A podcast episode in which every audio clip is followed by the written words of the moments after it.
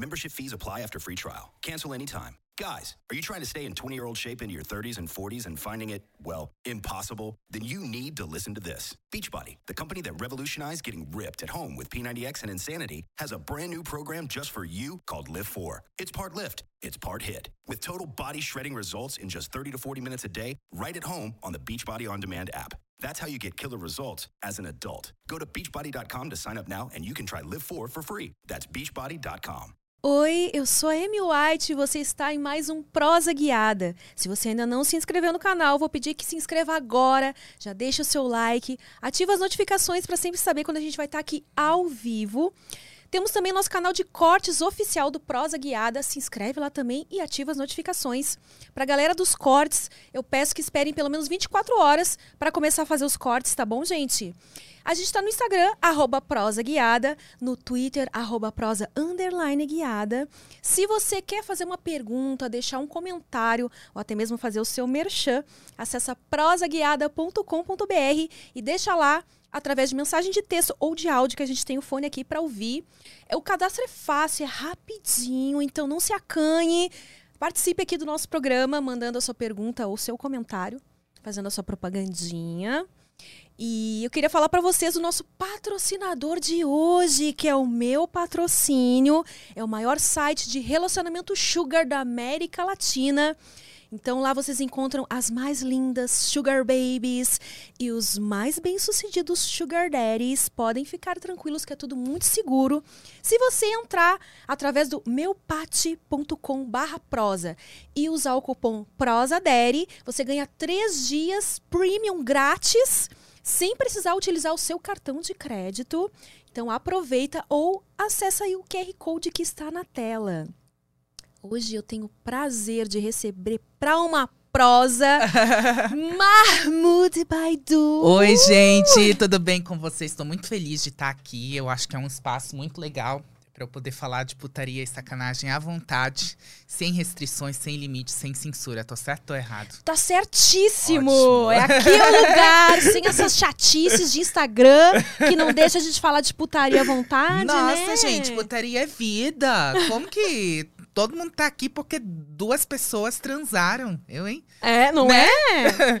pra quem por acaso não conhece, Hum. ele é sexólogo, especialista em sexologia pela USP, né? Coisa chique, meu bem, tá? Não é qualquer coisa, não é qualquer cursinho que ele fez por aí, não. o homem é, ó, tem estudo mesmo. E puta nas horas vagas, viu? Puta nas horas vagas. Puta nas horas vagas. Hum. Como é que é que você sempre fala lá nos seus stories mesmo? Olha, olá. Olá, meninas e meninos que gostam de dar. Aqui é o Mahmoud Baidun, sexólogo, blogueira do sexo, magnífica reitora e puta nas horas vagas. Esse magnífica reitora foi minhas seguidoras que começaram, né? Porque tudo no meu Instagram eu construo junto com as minhas seguidoras. Então, no início, eu fazia vídeos falando de sexo. Dali a pouco elas começaram a me chamar de professor. Dali a pouco começaram a falar que tem um caderninho de piranha. Dali a pouco começaram a me chamar de magnífica reitora. e aí eu fui pegando e construindo uma linguagem voltada a essa minha comunidade de mulheres que me seguem. Adorei o Magnífica Reitora. né? Chiquérrimo, né? E você veio. Você tá morando. Ou você. Você tá morando aonde mesmo? Eu É moro em Maringá. longe. Você mora em Maringá. Mas por que, Isso. que você foi parar em Maringá? É, é, por vários motivos. Primeiro foi por trabalho, estava numa agência que me lançava e essa agência tinha sede lá, mas eu também achei Maringá uma cidade muito boa de morar, tem bastante qualidade de vida, fica perto dos polos São Paulo e Rio. Então eu tô lá há dois anos, tô adorando. Agora eu levei minha família, meus sete gatos. Ah, é? Não, eram seis, né? Adotei um lá em Maringá, semana passada. Sou muito viciada em gatos, gente. Não É, posso ver um gato na rua que eu não quero levar pra casa. Ó, gato animal e gato homem. Tá, meu bem, que você não é bobo nem nada. Tudo eu né? levo pra casa.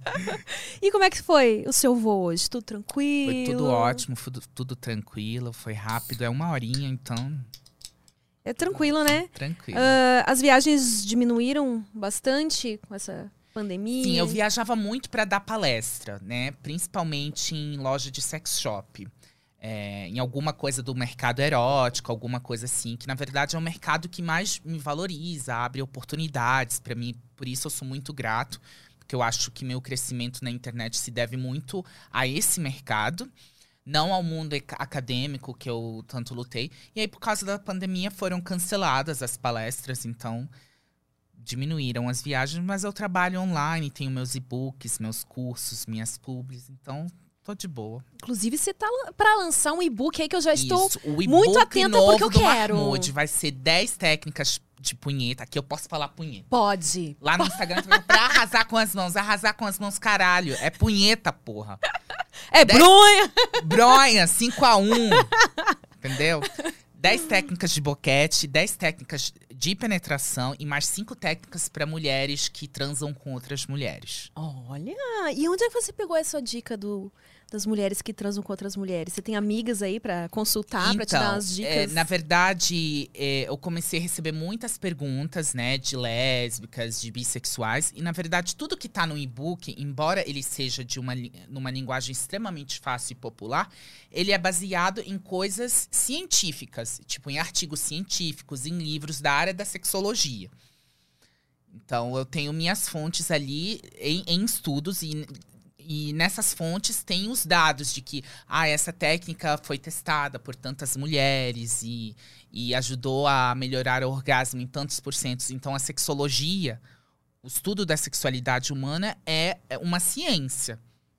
Quando que começou ah, a ser estudado mais profundamente? Começou a ter esse tipo de. Então, o primeiro livro de voltado a transtornos da sexualidade, a doenças relacionadas à sexualidade, surgiu no final dos anos é, do século XIX, os anos 1800, lá por 1885, né? É, que é o é, Psicopatia Sexualis do Kraft Ebing, que ele descreve que ele é considerado o pai da sexologia, né? Ele descreve ali vários casos que ele considerava transtornos, né? Só que nesse livro só tinha casos de pessoas que eram homossexuais e alguns outros casos, assim, mas a maioria era isso, porque na época era visto como, é, como, é, como algo doentio, né? Infelizmente. Porque era visto como parâmetro da sexualidade a sexualidade do homem hétero, né? Uhum. Tanto que também tem outro estudioso nessa época que surgiu, que é o Havelock Ellis, que propôs o primeiro é, ciclo de resposta sexual,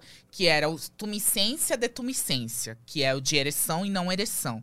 né? Mas esse, se a gente olhar, não descreve necessariamente o da mulher. Tanto que o clitóris não era conhecido naquela época. O clitóris só foi estudado pela primeira vez em 1998. Nossa, muito tempo depois. Isso. Então era visto de uma forma muito biológica, muito heteronormativa. Daí depois veio Freud, que revolucionou, né, com a psicanálise, porque ele falou que a sexualidade não se resume ao sexo. A sexualidade não é só piu-piu dentro da periquita, não é só a penetração, é muito mais do que isso. A sexualidade não é só o ato, né? Só que só depois dos anos, a partir da Segunda Guerra Mundial pra frente, que começou uma sexologia baseada na evidência. Né? Aí a gente tem os, os estudos do Alfred Kinsey, lá no Instituto Kinsey. A gente tem os estudos de Masters e Johnson, que realmente botavam aí duas pessoas para transarem e conectavam aparelhos para ver como funcionava. Aí sugere o primeiro ciclo de resposta sexual baseado na evidência. Veio a Ellen Kaplan também. Tem os estudos eh, Sheer Height, que, que escreveu dois relatórios, um dos homens e um das mulheres. Depois vem uma onda de falar, gente, mas peraí.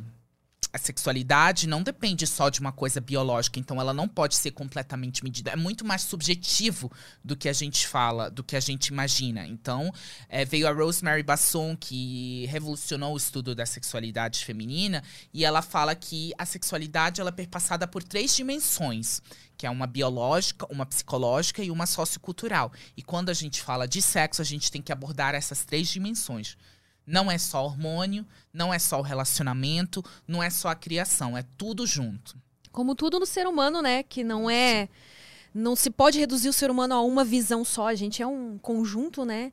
De coisas. Na sexualidade não, não poderia ser diferente. Exatamente. Você citou muitos nomes, assim, eh, pelo que você tá falando, é muito forte esse estudo há muito tempo lá fora, mas aqui lá no fora. Brasil. Mas aqui tem muitos estudiosos, assim, tem a Carmita Abdo, que fez o. que foi minha Ele é professora. psiquiatra, não é? Ela é psiquiatra e ela é especialista em sexualidade. Ela era coordenadora da pós que eu fiz lá na USP, que é do Prosex. É, e ela fez os estudos da o, o estudo da vida sexual do brasileiro. Ela é bem renomada aqui no Brasil, lá fora. Tem Oswaldo Rodrigues, que é do Impassex, que é outro instituto aqui em São Paulo. Ele tem um livro maravilhoso sobre parafilias, sobre transtornos é, parafílicos. Também é, é, ele fez uma parte muito interessante, muito importante da minha formação, a leitura dele. Pra uma pessoa ser sexóloga, ela precisa ser psicóloga. Então, precisa ter uma formação em algum curso de ensino superior, de preferência da área da saúde. Né? E depois fazer uma especialização em sexologia, educação sexual, terapia sexual, certo? Para atendimento, o ideal é que ela seja formada em algum curso da área da saúde, né? Então, geralmente fisioterapia, medicina ou psicologia. E para ser educadora sexual pode ser qualquer curso de ensino superior. Mas para então precisa ter um ensino superior. Com certeza, porque a sexualidade é muito mais complexa do que a gente imagina. Então, como eu disse, ela é perpassada por várias dimensões e tem que ter um entendimento desse. Então, por exemplo, quando a pessoa faz uma formação em medicina, ela vai ter um entendimento geral sobre aspectos biológicos, hormonais, fisiológicos que interferem na sexualidade. Depois, ela vai fazer após e vai poder atender a mesma coisa. O psicólogo ele vai ter uma visão dos aspectos psicológicos e da de relações sociais que interferem na vida do sujeito como um todo e na sexualidade dele. E ele vai então ele vai conseguir dar um atendimento mais abrangente. Você estava falando para mim nos bastidores que você nem sempre foi assim, né? Tão não, nem espontâneo, sempre. Não, era falando extremamente, forma... extremamente técnico, extremamente academicista, mas a internet me levou para outro caminho e eu não me arrependo, porque internet é vida, gente. Você achou que uh, passar uma seriedade assim ia te fazer ser mais respeitado como profissional? Sim, sim, dentro do mundo acadêmico. Mas eu sempre também tentei é, encontrar o um emprego dando aula em alguma particular. E eu sempre era recusado, apesar de ter um currículo muito recheado. Eu sempre me dediquei muito na graduação, na pós. É, porque eu sempre quis seguir carreira acadêmica e fui levando não, depois de não, depois de não. E aí o que me sobrou foi a internet. Eu tinha entrado no BBB, ganhei um, um público que, na verdade, não veio atrás de mim por ser sexólogo, mas veio atrás de mim por causa do programa. Só que a parte muito pequena desse público veio para mim porque eu sou sexólogo e queriam saber mais.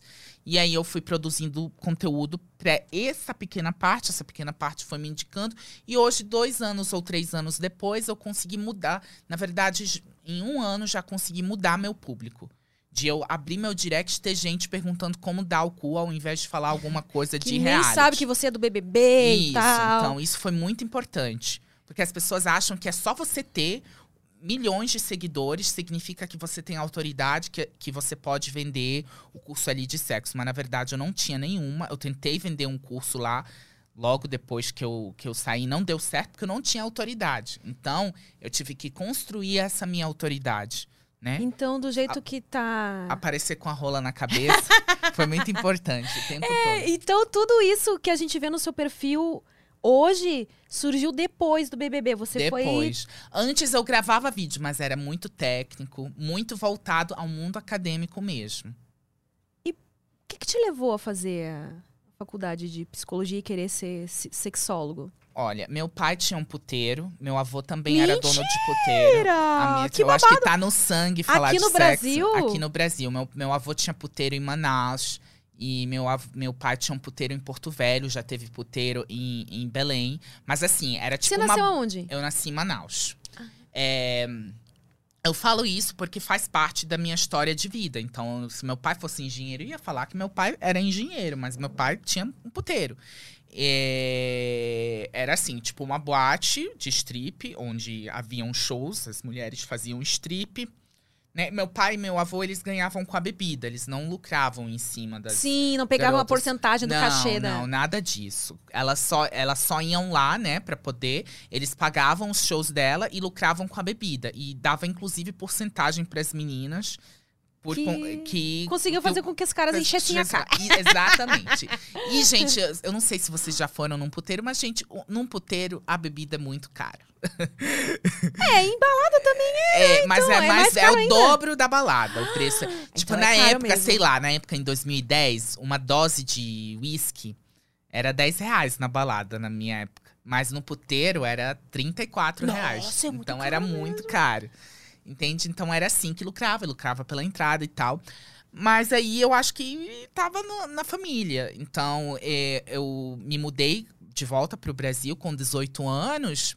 E aí eu fui fazer faculdade de psicologia e ao mesmo tempo eu ia no puteiro do meu pai. E aí eu via as meninas dançando. E aí eu, eu pensava assim, uma vez a mulher falou pra mim, é, não falou pra mim, né? Tava falando que o programa dela é 150 simples e 200 completo.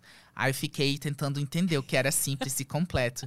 Que é simples é só, só a xota e completo é a xota e o cu. Ah, Aí fiquei pensando, meu Deus, por que, que o cu é mais caro? porque é mais difícil, pelo menos pra Não, gente. mas eu imaginava que a Xota teria que ser mais caro, porque, sei lá, eu não tenho Xota, então. Daí eu fui O fazer. todo mundo tem, né? É, é. Daí eu fui, eu fui fazer uma pesquisa, né, na faculdade, na disciplina de antropologia cultural, para tentar entender por que, que os homens são tão fissurados por bunda Ai, e me tal. Então, responde, então, que eu quero saber. Ai, tem várias explicações, eu li várias. Primeiro, porque é muito proibido e tudo que é proibido é mais gostoso.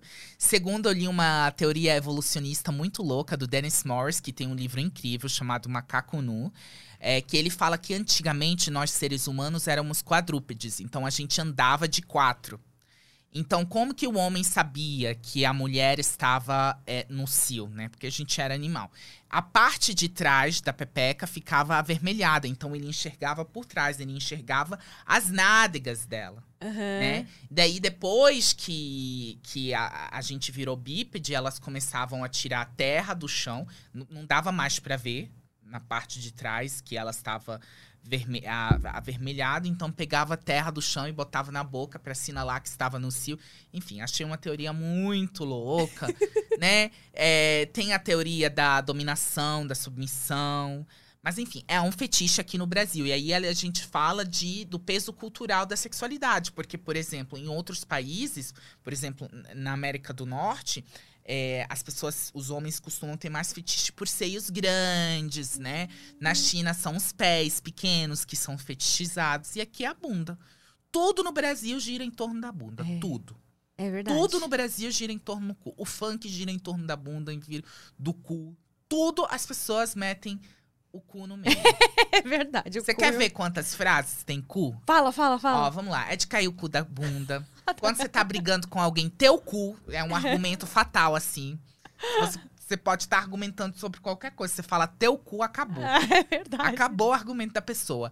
É, nasceu com o cu virado pra lua. Boa. Encher o cu de cachaça ou cu de bêbado não tem dono. Essa eu não, não concordo, né? Mas É. tem várias frases que tem cu no meio, Thaís, entendeu? chega a tá vermelha. Tudo tudo no isso. Brasil gira em torno do cu. Entende? Então, agora- hoje em dia, eu abro caixinha de pergunta, eu não preciso falar nada. Eu só coloco a caixinha de pergunta. As primeiras 10 perguntas, tudo sobre o cu. E sabe por que eu fico puto? É. Porque quando eu faço algum vídeo de sexo anal, é quando eu recebo mais denúncia, quando o povo fica mais enchendo meu saco. Mas, é o que o povo quer mais fazer, saber aqui no é. Brasil. O povo é fissurado em cu e não quer admitir. Por que, que será que denunciam? Porque, pô, a... Porra, vai será que a mulherada fica revoltada? Ah, não, ele fica tentando me ensinar a dar o cu, mas não quero. Não, não negócio é a mulherada que me denuncia. Deve ser Mas- os machos que tudo quer comer o cu da esposa então. e não sabe como e vai lá me denunciar porque eu tô ensinando, velho. Poxa, mas tá sendo burro se você tá ensinando. Pois é, não, mas hoje em dia tá aparecendo uns espertos ali que paga o curso pra esposa, paga o curso pra namorada. Vem Ah. me perguntar. Tá parecendo muito hétero que dá o cu, porque tem isso. Tem o pegging, que são. Pegging é a prática de quando uma mulher heterossexual ou bissexual usa um- uma cintaralha, um pinto de borracha, pra penetrar um homem hétero. E ele é hétero, gente. Não quer dizer que ele é bi ou gay. Porque o, o, o cu, o ânus, é uma região rica em terminações nervosas. Então, qualquer pessoa, independentemente da orientação sexual, pode sentir prazer ali. Inclusive, caras héteros. Eu, fico, eu tô muito perplexo com o número de mulheres que estão comendo o cu do namorado ou do marido. E eu fico muito feliz. Porque assim as pessoas param de encher o saco, sabe? Dê o cu e seja feliz. Dê o cu e seja feliz. Mas e tem muitas mulheres que. Cada vez mais mulheres que estão tendo esse fetiche, né? De comer o cu do Sim, namorado, sim, ficam tentando sim. conquistar. Exatamente. Eu acho justo. Tem que ter igualdade em tudo. Meu Deus. E você ficou quantos anos? Você disse que nasceu no Brasil, né? Sim. E aí você foi pro Líbano Aham, com seis anos. com seis anos. Porque meu pai, ele é alcoólatra, né? Então eu nasci em Manaus, ele era muito rico, ele tinha boates lá em Manaus. Daí ele bebia muito, não cuidava dos negócios, perdeu todo o dinheiro dele. E a gente Eita. foi pra Belém, que é outra cidade lá no norte do Brasil, onde ele abriu outras boates, outros puteiros. E sabe o que aconteceu? Faliu tudo de novo. Então, com seis anos, eu e a minha mãe e a minha, minha irmã fomos com a roupa do corpo pro Líbano. E aí começou a fase mais difícil da minha vida. A gente vivia, eu vivia de, eh, de favor na casa dos avós.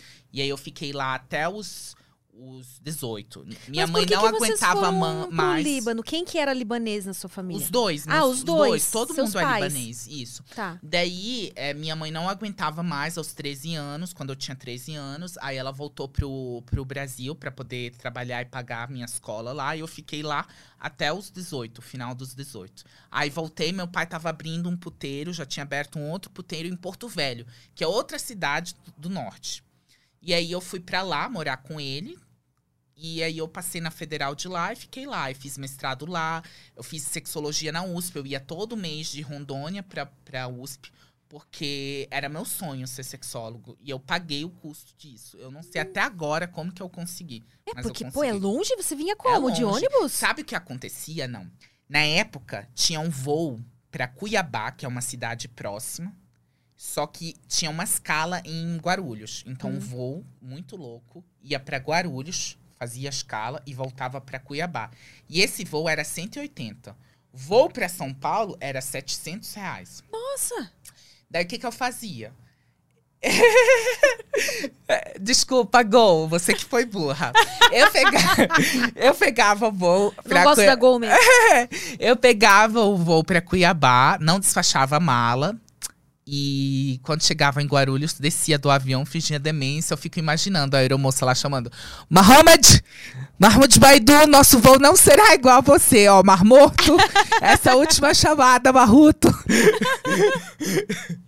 Essa, esse, tudo que falam, que te chamam. Ai, Mar Morto, Marcondes, Marra Morto, tudo que você imagina. É, no, na escola deve ter sido Não, complicado, na né? escola não, porque é, eu estudei no Ah, é, Líbano. até os 18. E lá né, no que Líbano, Mahmoud é igual Pedro, igual João, igual Lucas. Ah, é entendi. um nome muito comum. Na entendi. minha sala tinha mais de um Mahmoud, às vezes. E, e como é que foi crescer lá no Líbano?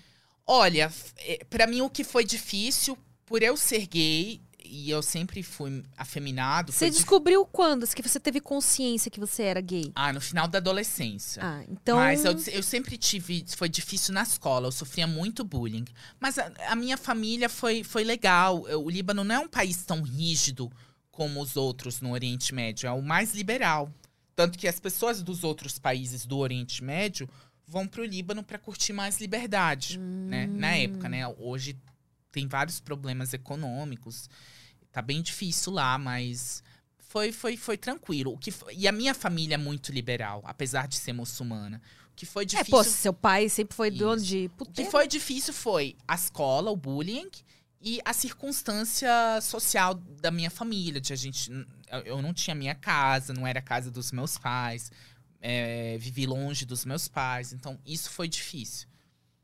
Mas hoje em dia, quando eu ia pro Líbano, eu vou pra bate gay, eu fiz suruba, eu beijo na boca. Não pode beijar em público, mas as pessoas Ah, alugam não. hotel, ficam se pegando. e É, E quando que você começou a atacar o louco assim, ser bem puta mesmo? quando eu vim pro Brasil. E eu, um dos motivos que eu voltei pro Brasil, eu falei, não, eu tenho certeza que eu sou gay.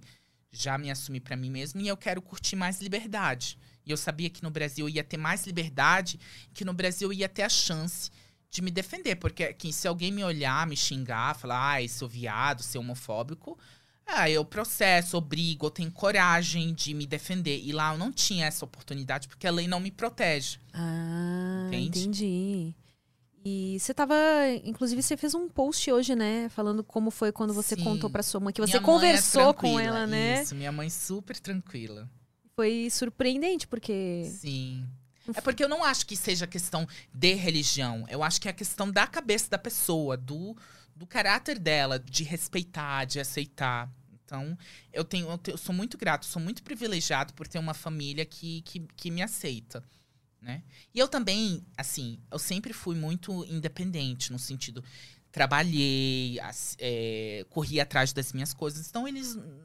Eu sou independente econômico, economicamente falando. E essa principal dica que eu dou para qualquer pessoa que quer sair do armário e ser aceita pela sociedade. A sociedade é capitalista.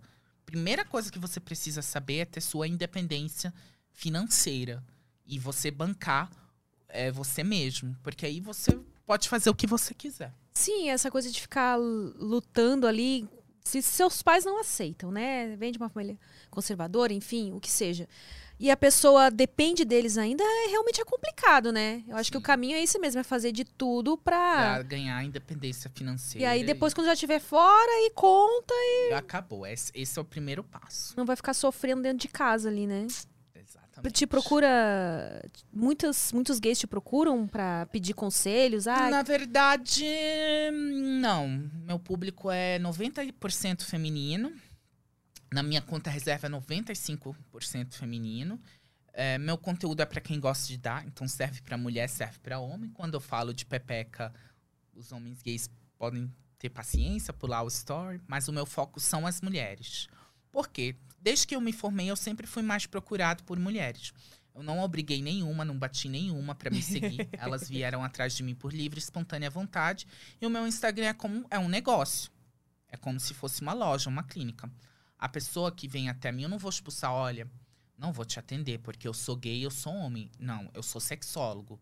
Eu me formei para atender as demandas sexuais das pessoas, independentemente de gênero ou de orientação sexual. É ciência. Eu não tô, não tô ali para falar de, ai, eu, ai, eu dei pro macho, então eu tô aqui para te ensinar. Não é esse lugar que eu falo.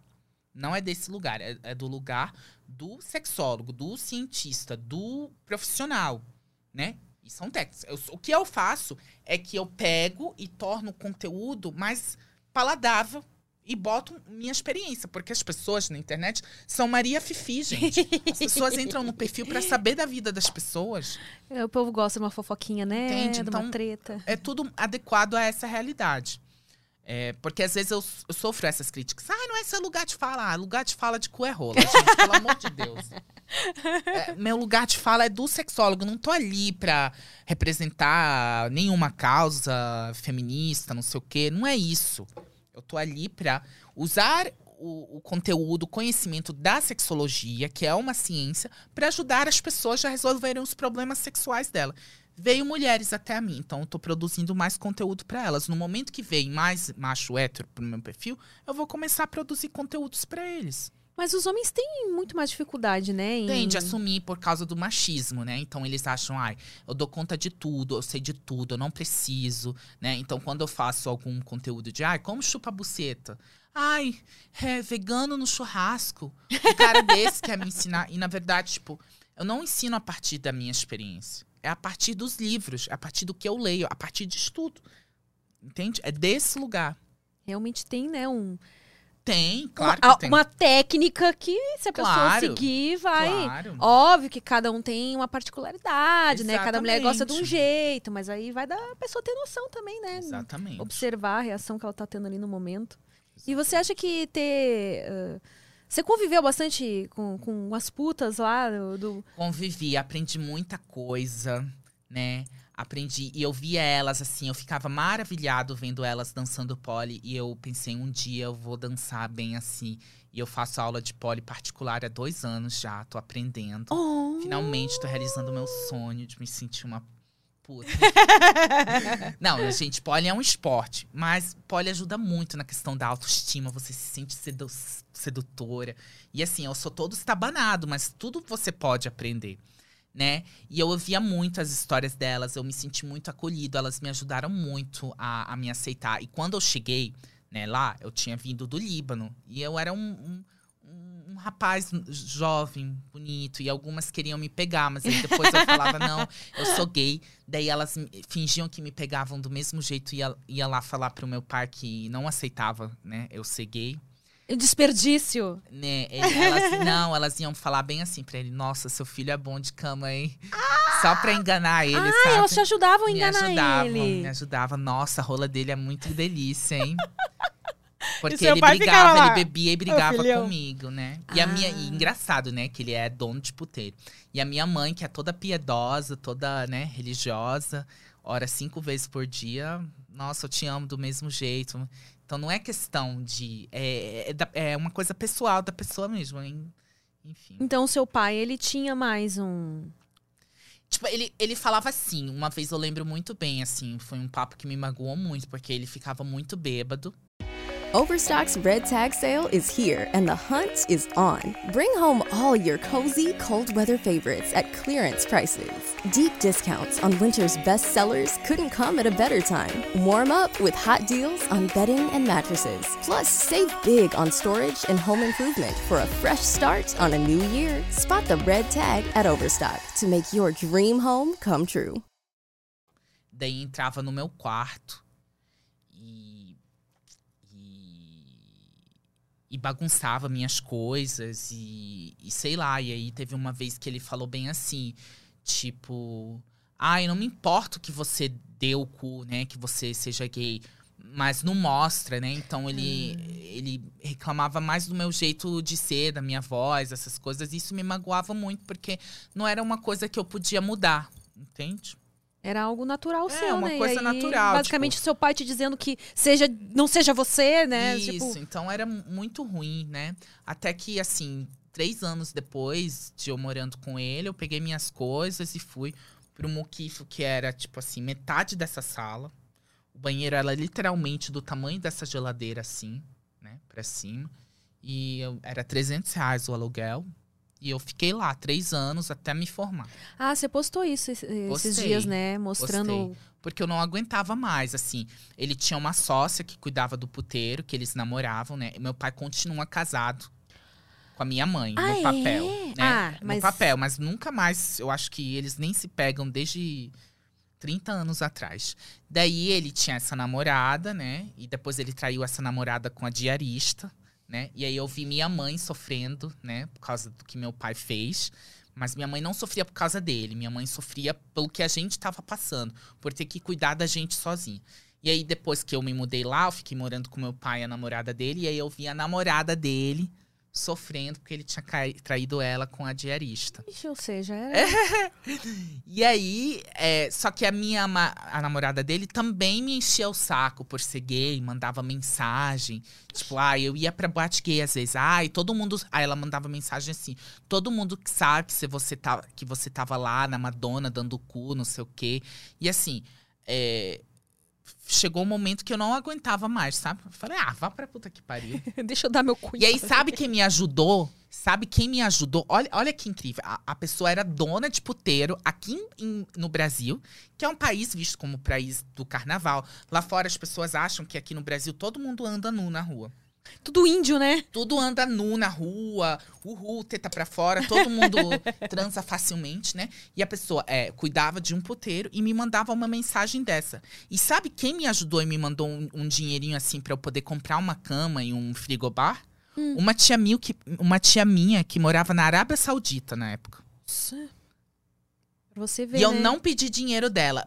Por um acaso do destino, ela me ligou e para perguntar como que eu tava e ela perguntou se eu precisava de alguma coisa eu falei não não preciso. Daí daqui a quatro minutos ela me ligou de novo eu falei você precisa sim sua voz não tá legal. E ela me mandou dinheiro. Ai, que legal. Me mandou 600 dólares. Oh. e eu comprei minha cama porque a minha a, a ex-madrasta tipo namorado do meu pai não que não não me deixou levar o colchão que eu tinha lá. E eu comprei um frigobar.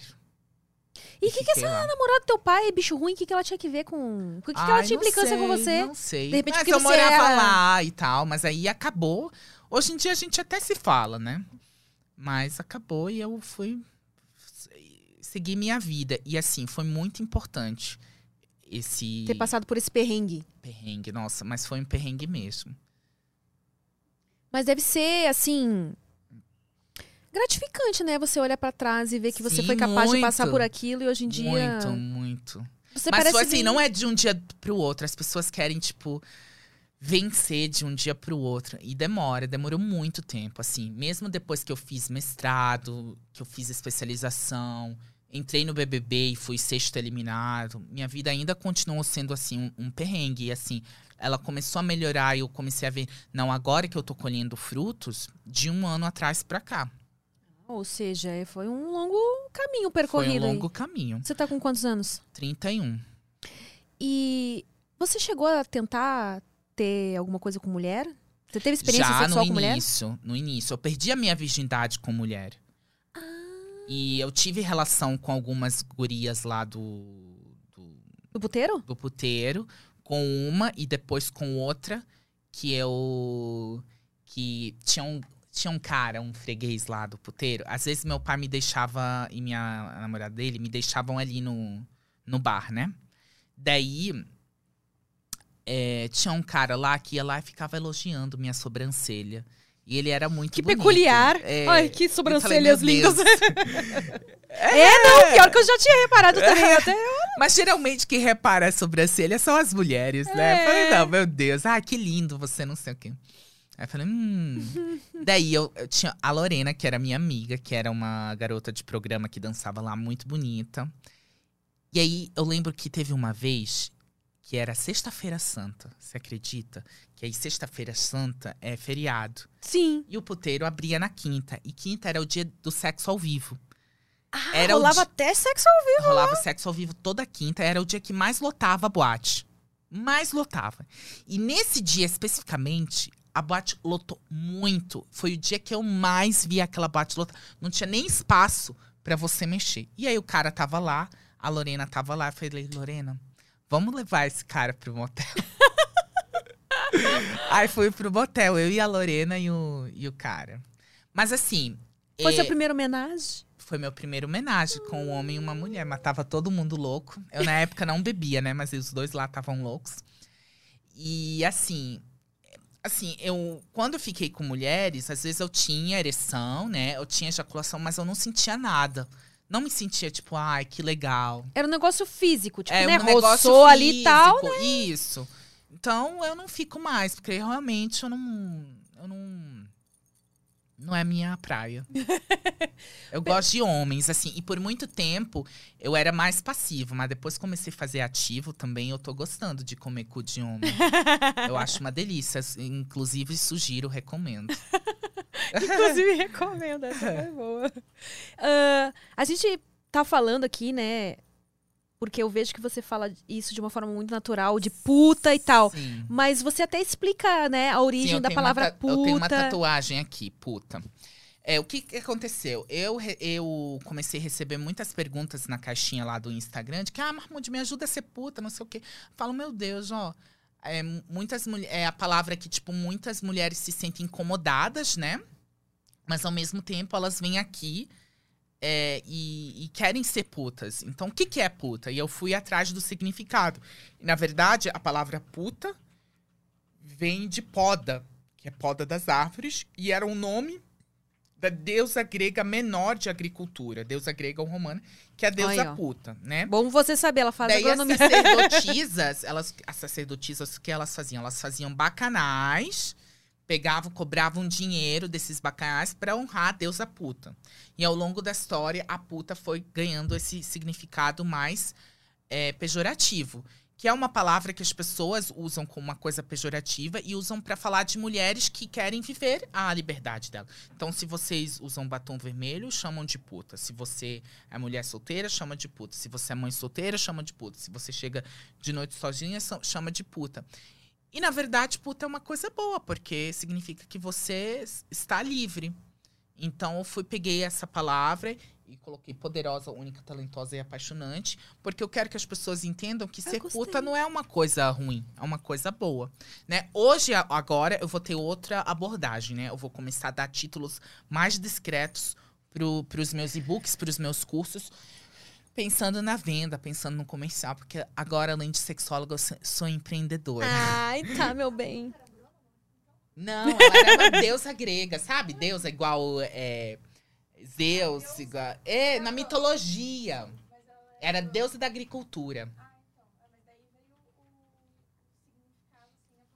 Isso, isso. Isso é uma história da origem da palavra puta que eu achei muito fantástico. Achei poético. É, Tá na aí. Wikipédia. Coloca puta é, entre parênteses deusa. Aí vai aparecer a história. Daí eu fiz uma tatuagem aqui. Eu tenho a puta. Eu gosto de tatuar coisas que eu sou. Então eu tenho uma tatuagem aqui no pé que eu fiz bêbado, do meu signo de Ares, tá? Eu tenho um viadinho aqui, que é a POC, eu tenho uma puta aqui. Que é isso que eu sou, ariano, POC, puta. E ainda vou tatuar mapa do Brasil e. Mapa não. Bandeira do Brasil com bandeira do Líbano, né? Que São coisas que eu sou, Ah. entendeu? Já vi vários arranhõezinhos aí de gatos. É, mas é o gato felino mesmo. Geralmente o gato humano me arranha aqui, sabe? No pescoço. Mas aí quando que. A sua, experi- a sua primeira experiência com homem mesmo foi nesse homenagem que você fez com. Não, foi antes. Foi. Eu vim passar. Antes de eu me mudar pro Brasil, eu vinha passar férias aqui, né?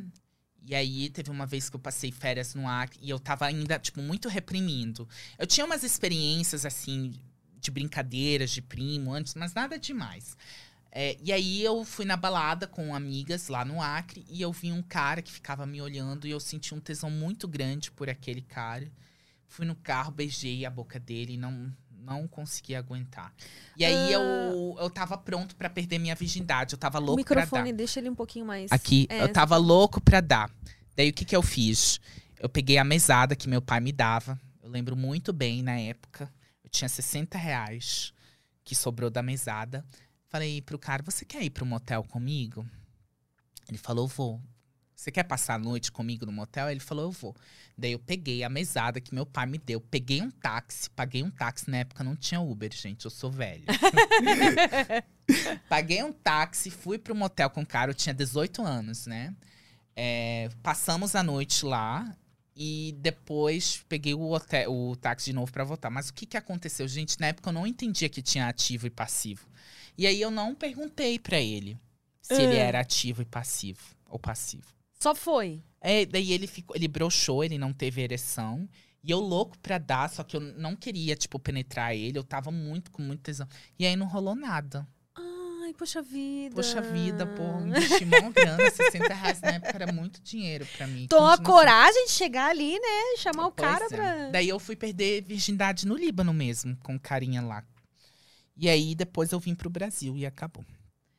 Mas então no começo você preferia dar. Aí quando eu vim pro Brasil, aí eu virei puta. Aí toda semana era um cara diferente.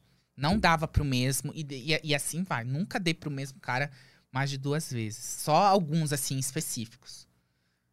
E- E aí ag- continua assim. Toda semana eu tenho dois, três diferentes. Se eu tiver afim. Não gosto de repetir. Eu tenho, um- eu tenho assim, Tá, eu tenho um negócio que é bem assim. Deus criou a máquina de lavar pra repetir a roupa e a camisinha pra não repetir a rola. então eu tenho essa minha filosofia de vida e eu quero aproveitar. Nunca Você nunca teve um relacionamento. tive, mas sofri pra caralho. Eu sou aquela mulher é, que é, eu sou aquele que gosta de homem que não presta, marginal, dedo podre, que me faz sofrer e rastejar atrás dele. Deus me livre, não quero de novo, não. Prefiro eu solteiro. Nossa, meu, meu último ex me, fez, me traiu, fez suruba com meus dois melhores amigos. Nossa. Que, que eu encontrei numa festa uma semana antes e eles dançando lá falando: Ai, Mahmoud, eu tô tão feliz por você que você finalmente arranjou um namorado, né? Depois de tanto tempo sendo Kenga, você finalmente arranjou um namorado. Aí fui dar um pulo aqui em São Paulo pra visitar meus amigos da pós. E aí, pô, aí eu comecei a desconfiar. Gente, eu confio muito na minha intuição. Gente, eu, sou- eu sou- estudei o negócio, né? Não tem como. Né? A, a pessoa fica interessada em saber o que tem no seu celular, é porque no dela tem um negócio. Daí eu fui atrás, eu fui atrás, eu fui atrás. E eu descobri. Nossa, foi uma história muito louca. Você quer que eu conte? Quero! Agora você vai conhecer meu lado barraqueiro. Vamos lá. O que que aconteceu? Eu namorava esse cara, só que ele era muito novo, né? Eu tinha 27 anos na época, ele tinha 18. Eram 9 anos de diferença. Bebezinho. Um bebezinho e tal. E aí, quando ele me pediu em namoro, assim, três semanas depois que a gente conheceu, eu tava gostando muito dele. e- só que eu falei assim: olha, você é muito novo. é, eu acho que a gente poderia ter um relacionamento aberto, né?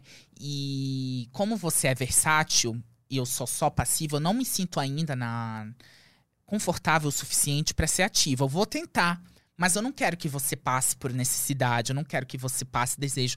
Então, eu queria sugerir para que você, para que a gente tivesse um relacionamento aberto. E ele, não! De jeito nenhum! Você me satisfaz, eu te satisfaço, você é só meu, eu só sou seu. Falei, tá bom. Relacionamento fechado, relacionamento fechado. Eu vou respeitar, então.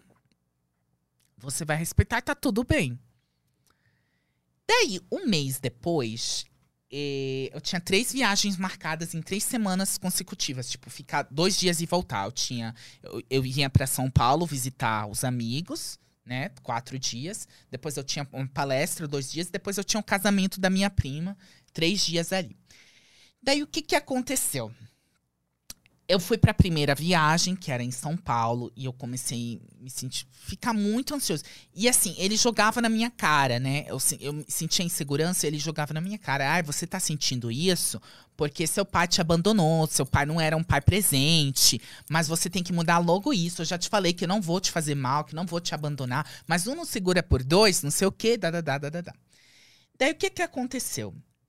Teve um dia que ele saiu, aí eu mandei mensagem, ele não respondeu, demorou pra responder. E eu lá em São Paulo, aqui em São Paulo, no sex shop, comprando coisas pra gente. E, gente, eu ganhava um pouco dinheiro. E eu comprei 600 reais no sex shop, parcelado 12 vezes no cartão, pra gente usar junto. Entende? E aí, sei lá, alguém comentou no Facebook que não era meu.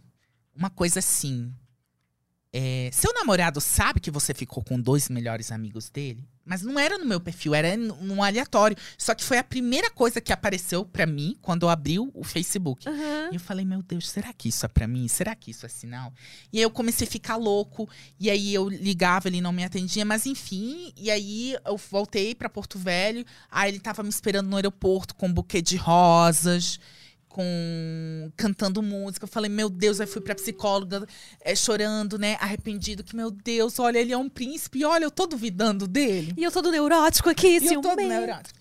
Daí o que que aconteceu? Levei o necess... uma, é, os produtos sex shop, coloquei numa necessaire, que eu ainda tenho essa necessaire. Usei ele, eu consegui ser ativo pela primeira vez. A gente transou maravilhosamente bem. E aí na quinta eu fui dar uma palestra no Acre, que era uma cidade vizinha, né?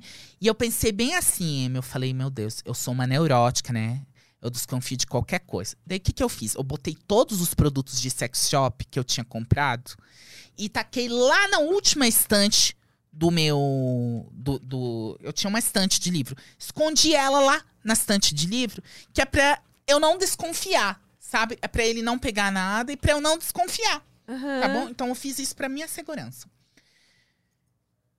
Aí, sábado, eu fui voltando da palestra, ele me mandou uma mensagem que tava com dor de garganta. E que pra eu levar ele pro hospital, que não tava aguentando de tanta dor de garganta e tal. Daí eu passei em casa pra deixar minhas coisas, pra ir buscar ele do trabalho e levar ele pro hospital. Daí, sabe onde bateu meu olho? Lá na estante onde eu deixei a necessária. A necessária não tava lá. Por que que o homem é tão burro, hein? Não sei. Não tava lá. Aí levei ele pro hospital falei, cadê a necessaire? Ele, porra, eu tô doente, não sei o quê. Você só pensa nisso? Você só desconfia? Já falei que você é inseguro demais, não sei o quê. Aí depois levei ele pro hospital, levei uma injeção. Eu fui lá no apartamento dele, que ele morava num apartamento lá, e lá tava a minha necessaire, es- com as coisas espalhadas na cama. Daí ele, você tá contando quantas camisinhas tem? não sei o quê. Falei, não, eu só tô. Por que, que a necessária tava aqui? Porque. Ah, é porque minha mãe veio aqui e começou a mexer nas coisas. Daí eu percebi, eu olhei na necessária que tava faltando poppers. Eu tinha um poppers. Que isso? Poppers é uma coisa ilegal no Brasil, mas lá fora é vendida no, no sex shop. É um negócio que você inala aqui, que, que, que se você quer que o mundo enfie tudo dentro do teu cu. é a droga do amor gay. E eu lembrei que eu tinha um amigo que tinha falado pra mim, ai, me empresta o Poppers. Aí eu falei, ah, não, só se você usar junto. Muito tempo atrás. E aí, essa Poppers não tava na cama, tava no bolso dele. Ah, é porque minha mãe mexeu, não sei o quê. Nossa, que desculpa esfarrapada, hein? E aí, ó, ele tinha pedido pra ficar mexendo no meu celular e eu podia mexer no celular dele. Daí eu fiquei olhando e eu vi que tinha um monte de mensagem de homens, só que ele não apagava.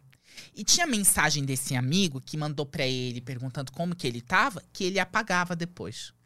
Aí começou a martelar a dúvida.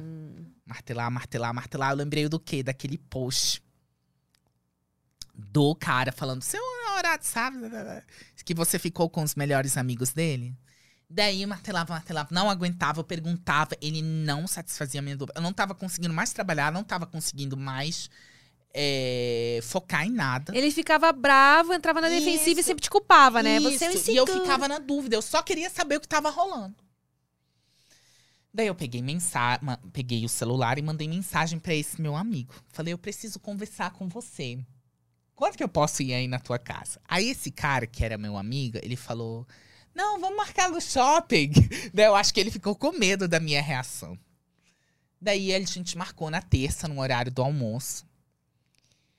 E aí eu fui lá no shopping, ele me contou que ele chegou a fazer suruba, que meu ex falou pra eles que a gente tinha um relacionamento aberto, que eles poderiam ficar com, que ele poderia ficar com quem quiser, desde que eu não soubesse.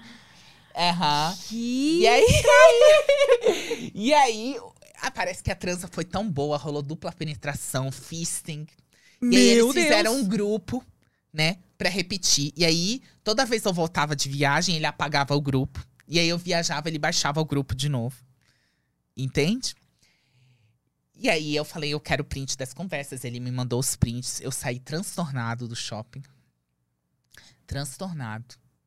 Mas eu ainda. Sabe o que eu fiz? Hum. Eu fui numa papelaria. eu lembrei que uma amiga, de, uma, uma aluna de inglês minha, ela, quando uma namora- ela descobriu que o namorado dela traiu ela, ela imprimiu as conversas e deu de presente pra ele no almoço da família. Daí eu falei, eu vou me inspirar. eu fui na papelaria, comprei uma caixa do Romero Brito ainda. Paguei 70 reais. E eu ligando pra minha amiga, eu falei, ele me traz! Eu vou falar tudo no Facebook! Você vai expor! Vou expor ele!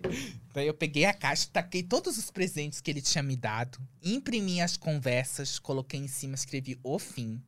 E amarrei de presente. E mandei mensagem pra ele, amor. Tudo bem? Olha, antes de eu viajar, que eu ia viajar pro casamento da minha prima, eu preparei uma surpresa pra você. Eu tenho um presente que você vai adorar. Vem aqui, assim que você sair do trabalho, ele ficou super ansioso, super empolgado. Ele chegou em casa saltitando. Aí eu dei o presente assim, sorrindo pra ele. Nossa. E aí ele abriu, Vingança estilo novela mexicana, isso e daí. aí ele viu, ele ficou assim, com aquela cara de cachorro. Sabe quando o cachorro come o sapato da dona e ela começa a gritar com ele? Ele ficou com aquela cara. E aí eu peguei minha mala, peguei a necessaire, botei minha chuca dentro da necessaire, taquei na mala e vim pro Rio. E ele tentando tirar a necessaire da. Depois eu perdoei ele, né? E aí, é, porque, né, eu era muito trouxa. Daí. Mas peraí. Aí eu taquei a necessaire, ele tirava, não, vou levar. E aí eu levei pro Rio. Eu cheguei no Rio, baixei o aplicativo, tomei um monte de Viagra e saía. Comendo e dando pra todo mundo. Não via nem se o cara era bonito. Eu, a minha prima tinha me chamado do, pro casamento dela pra fazer aquele discursinho bonito, né? De que, ai, finalmente se casaram. Eu saía no meio do casamento pra dar, aí voltava, dançava um pouco, aparecia outro, aí saía pra dar. Eu sei que eu dei pra uns 10 caras, em poucos dias, assim, dei, comi. Ah, você é passivo? Não tem problema, vou te comer. Não via, dei pra todo mundo. E voltei. Foi o jeito de afogar as mágoas. Isso, aí voltei, aí. Só que depois eu não conseguia mais ser fiel. Ah, tam- E também confiar, né? Como é que não confiar? conseguia confiar, mas eu não tinha coragem de terminar com ele. Porque era, é, é, eu fiquei muito pra baixo, eu gostava muito dele, eu era apaixonado mesmo. Mas tava ruim e. Foi, e aí, sabe quando eu consegui, assim, de fato, terminar com ele? Quando a Globo me mandou mensagem, me ligou falando: Ah, a gente tá interessado por você pra você entrar no BBB. Então, Daí isso deu uma massageada no meu ego. E eu fui lá e terminei com ele. E aí, como eu fiquei dentro confinado, assim, uns dois meses, eu consegui me desapegar. fez o detox sentimental. Fiz um detox. Do... Daí, quando eu saí, ele veio atrás de mim. Eu falei: olha, seguinte, tá todo mundo falando pra mim não voltar pra você. Porque você fez isso, isso, isso, isso. Só que eu não ligo porque, para, para o que as pessoas falam, né? Eu vou muito pela minha emoção. Só que assim, o mundo poderia estar falando não voltar pra você, e se eu sentisse vontade, eu ia. Porque eu não ligo pro que os outros falam. Mas você tá sentado aqui do meu lado e eu não tô sentindo nada. Nossa, a, a melhor vingança foi essa aí. Então, Mesmo você não tipo, querendo se vingar. É, e realmente, eu tenho muito respeito por ele. eu a gente se fala, às vezes fuma um e tal, mas é, isso é ilegal no Brasil, né? Você poderia cortar essa parte.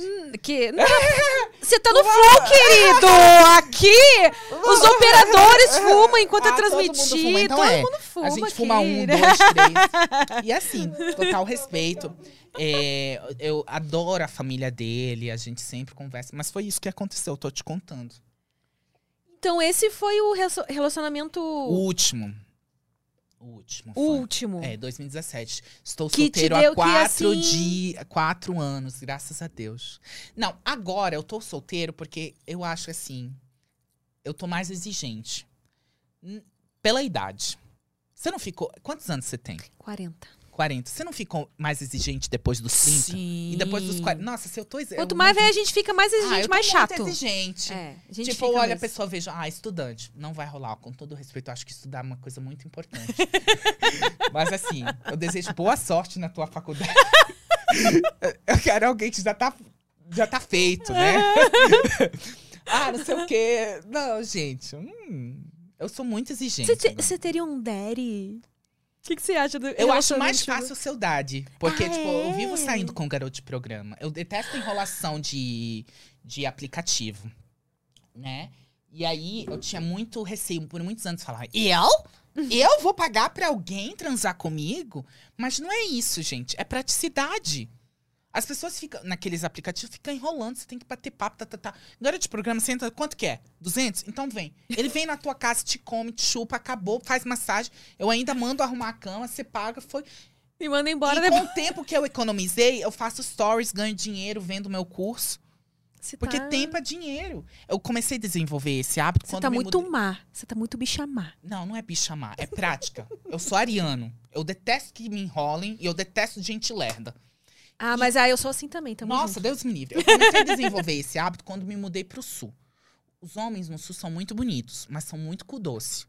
Ah, é? São muito. E não sou eu que tô reclamando. Minhas amigas héteras de lá, teve uma vez que eu tava conversando com minha amiga hétera, ela foi tomar um chá lá em casa, ela falou que o cara tava enrolando ela há cinco meses, mano. É só uma foda, caralho. o que custa marcar. E aí eu comecei, teve um dia, um final de semana, que eu perdi o final de semana inteiro no aplicativo tentando achar alguém. Eu só quero dar. É, não, e a pessoa, tipo, conversa com você, fala que você é bonito, eu mandava foto da bunda, falava, nossa, que delícia. Aí eu falava assim, e aí, você pode vir aqui em casa? Aí sumia. E aí, que dia a gente pode marcar? Aí ficava calado. E aí eu falei, porra, não vai dar. Aí eu baixei um aplicativo, um, entrei num site lá, que é de garoto de programa, botei lá, gostei do cara, falei, e aí, quando que. Em 10 minutos ele tava na minha casa, fez massagem ainda, veio todo cheiroso, né? Que nem sempre isso acontece com- nos aplicativos. Me comeu, me virou, tá, tá, tá, comi, tá, tá, tá. Acabou 150, 200, 250, praticidade. Aí comecei a fazer isso. Sabe que é uma coisa que eu nunca fiz, mas eu tenho vontade de Ai, experimentar? faça, Sair com um garoto de programa. Nossa, muito prático. Depois disso, Me mano. indica esse site. Esse site já tem saí- bi também? Já saí com uns 30, 35. E assim, dos 35, eu só tive duas experiências ruins. Por por que que foi ruim? Uma vez porque cheguei lá e o cara cobrou mais e. Mercenário. e eu- e- é, não, assim, foi, foi ruim, não foi legal. E a outra vez porque eu tava muito alterado. E aí eu. fiz um acidente. Cagou no pau? Caguei no pau. Daí eu fiquei muito envergonhado. Passei chão. Ah, mas ele deve estar acostumado, né? Ah, ele deve estar acostumado, Como é mas que- não era pra ser assim. Porque era um tris... é, tinha um- eu tava com um, um peguete meu, né? Um ficante que eu tinha lá. E aí a gente tava usando coisas e tal. E eu pensei, meu Deus, ele vai broxar, então vou chamar o garoto de programa. Eu falei, vou chamar um garoto de programa pra, você, pra gente. Pode ficar tranquilo que eu vou pagar. Daí eu chamei, e aí foi, tipo, em frente de. Ai, foi muito vergonhoso. Ué, mas é, eu, eu acredito que você fale para suas Ai, não, eu falo, mas- seguidoras que, que do É. cu não saem flores, É, claro, cadê mas com a gente? Muito assim, eu fiquei muito louco, mas assim, eu fiquei na Bad uns dias depois, mas, mano, eu aproveitei muito. Foi um momento assim. eu me senti muito Kenga, Dório. Eu não, Ah. eu não acompanhei o seu BBB. Foi que ano mesmo? Foi 18, BBB Lá- 18. Foi BBB raiz, que só tem anônimo. Antes de ter aquele negócio de pipoca e não sei o Isso, quê. Só tinha anônimo. E- BBB raiz mesmo. E você lá conseguiu ser é, bem solto, que nem você é aqui? Ou... Então, na época, como eu te falei, eu não falava assim com o rola buceta, eu falava mais sério. Mesmo lá dentro, então. Só que o meu, eu no BBB, eu acho que quem assistiu minha edição, eu sofri muito no jogo. Então eu ia muito pro paredão, eu saí num paredão com amigas. é, em seis semanas eu levei 21 votos. Nessas seis semanas eu fui para três paredões. Eu era muito perseguido. Confesso que a convivência comigo não é fácil, né? E eu era cotado pra ser um dos, não finalistas, mas chegar até a final, porque eu era Sim. amigo da Ana Clara, da Gleice, do Kaysar, né?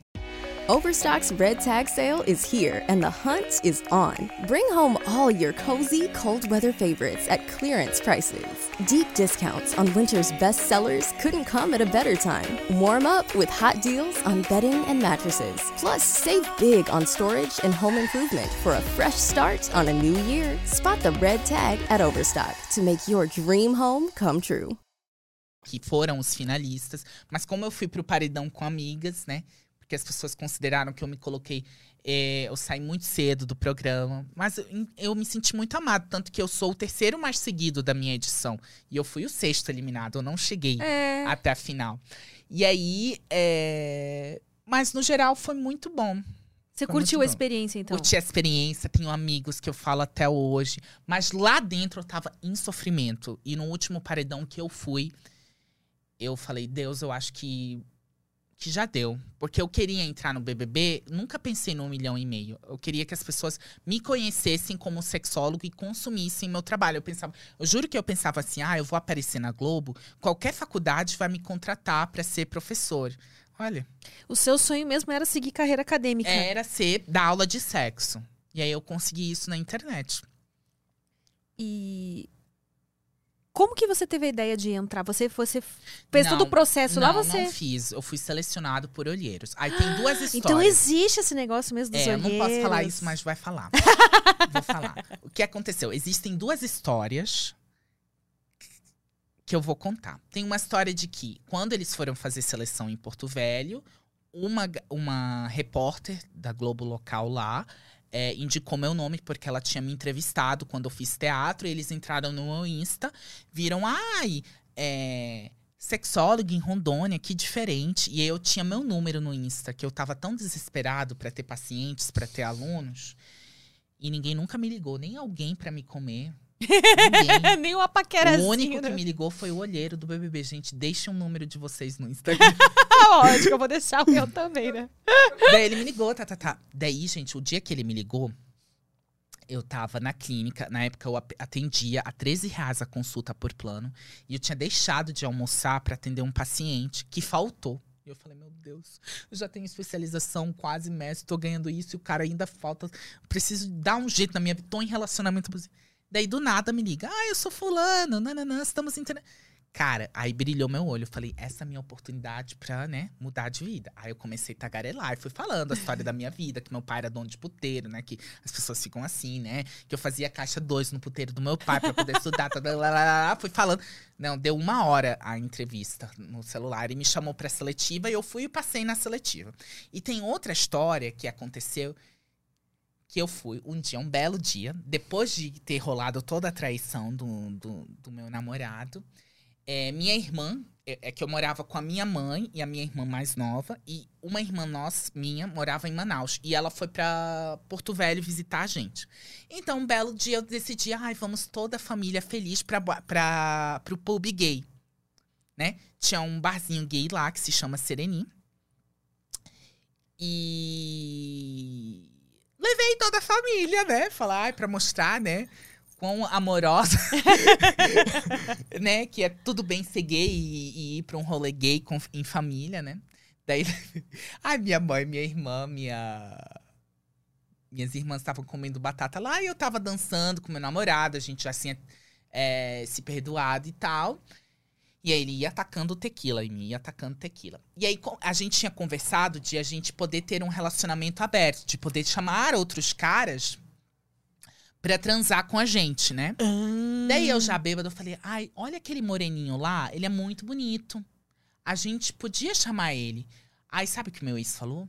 Ah, ele não vai querer ficar com você, porque você é afeminado. Eu já fiquei com ele uma vez. Sério, ele me falou isso. Aí eu fiquei calado. E assim, ele sabia como esse discurso me machucava. Daí, dali a pouco, ele estava sentado num banco, numa- num sofá que tinha lá no pub, com esse cara e mais outros dois. Daí eu já trelelê. Falei, ó, menino, Vitor, vem pra cá. Levanta daí, tipo. Ah, não vou não. Aí falei, Vitor, levanta, vem aí. Ele, não, não vou não. Menina, eu peguei o copo de vodka que tava com a minha mão e taquei. Nossa! Aí Daí caiu o vodka. Tá vendo porque eu não namoro, gente? Daí. Não, mas, gente, ele me levava à loucura. Daí, tipo, é, caiu nele, caiu no menino. E os outros dois eram namorados desse menino. Eles tinham, tipo, um poliamor. Nossa! Aí ele ficou puto. E minha mãe lá. Bem. Ficou puto, transtornado, não sei o quê. Como que você faz isso? Eu falei, me perdoa, por favor. Você fez suruba com meus dois melhores amigos e eu te perdoei. Isso em frente de todo mundo. O que custa? Eu só joguei um copo de vodka em você. O que custa você me perdoar, não sei o quê? Ele vai pedir desculpa agora, não sei o quê. Aí eu fui lá. Olha, eu não queria pedir desculpa, tá? Só porque ele tá pedindo, então desculpa. Aí ele ficava mais puto e minha mãe lá pedindo Uber pra gente ir embora. E aí dizem as más línguas que alguém me viu lá fazendo barraco. aí por Ah, isso e aí que por que te chamaram? no- E você fez algum barraco lá no BBB? Mas todos eles me atacavam, tipo. Teve Não, aquela da menina que me sentou na cadeira. Teve, teve. Eu, eu recebi o, o prêmio de fogo no parquinho. ah, é? O Fogo do Parque. Mais barraqueiro da edição. Vou procurar depois lá as suas partes do BBB. Ai, ai. Mas Essa hoje em dia eu sou uma pessoa terapeutizada, tomo antidepressivo, Ah. malho todo dia.